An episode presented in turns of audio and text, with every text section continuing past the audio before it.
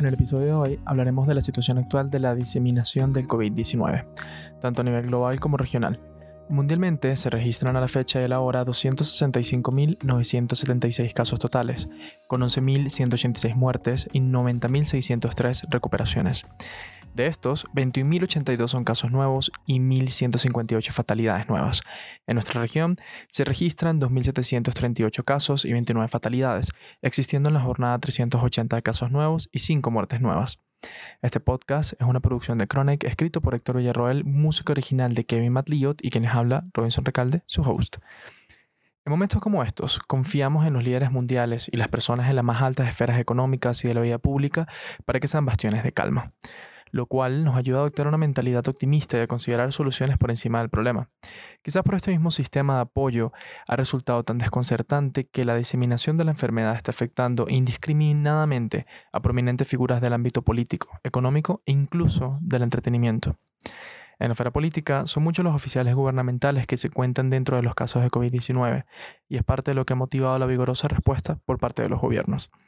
El príncipe Alberto II de Mónaco fue diagnosticado con la enfermedad el día de ayer, según un comunicado emitido por la Casa Real, y manifiesta encontrarse en buen estado y continuar sus oficios desde su residencia. El vicepresidente iraní, Masume Ektekar, es el oficial gubernamental de más alto rango en Irán en haber dado positivo a una prueba para COVID-19, el cual también ha afectado al viceministro de Salud, Irak Harichi. Esto ha hecho que los entes rectores de la salud global hayan identificado a Irán como el epicentro de la pandemia en el Oriente Medio.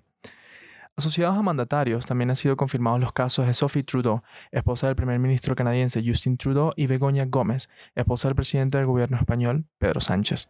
Como resultado, ambos mandatarios han entrado en un periodo de aislamiento voluntario, exhortado a todas las personas que hayan tenido contacto con casos confirmados del COVID-19. Otro resultado de la diseminación de la enfermedad en España es la afectación de Quintorra y Pere Aragonés, presidente y vicepresidente del gobierno de Cataluña, respectivamente. Ambos mandatarios dicen estar en buenas condiciones de salud y, por supuesto, haberse plegado al estado de emergencia sanitaria dispuesto en el Reino de España. Dentro del gabinete del gobierno español se ha confirmado también la afectación de Irene Montero, ministra de la Igualdad.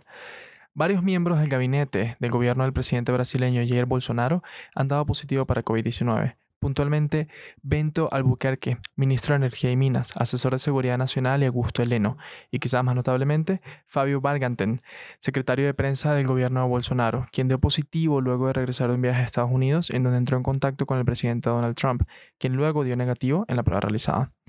También afectados han estado Michel Barnier, delegado de la Unión Europea en las negociaciones pertinentes a Brexit, al igual que Nadine Dorries, su secretaria parlamentaria del Estado para la Salud y el Bienestar Social del Reino Unido. El ministro de Asuntos Interiores australiano Peter Dutton se encuentra en cuarentena en una ala hospitalaria luego de haber sido confirmado su infección por el virus.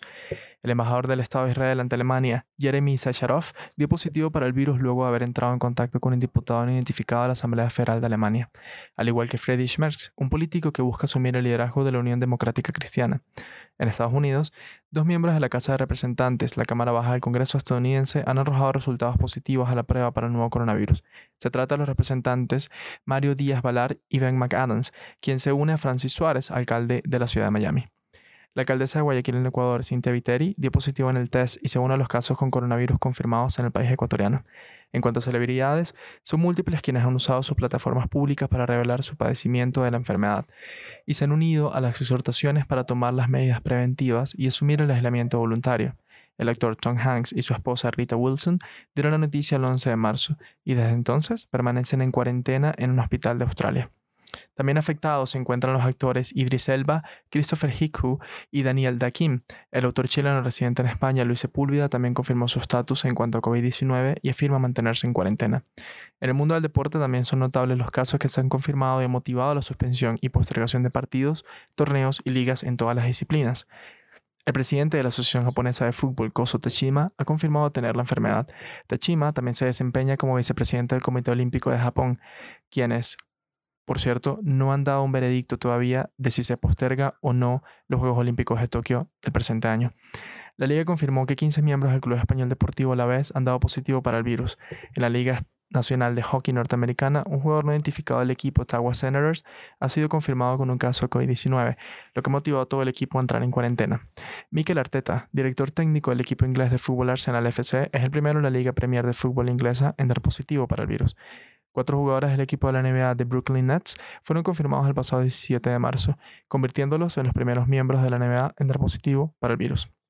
Actualizando la información regional, tenemos 651 casos en Brasil con 11 casos nuevos, 434 casos en Chile con 92 casos nuevos, 367 casos en Ecuador con 107 casos nuevos y una muerte nueva registrada, 234 casos totales en Perú y 164 casos en México con 64 casos nuevos reportados.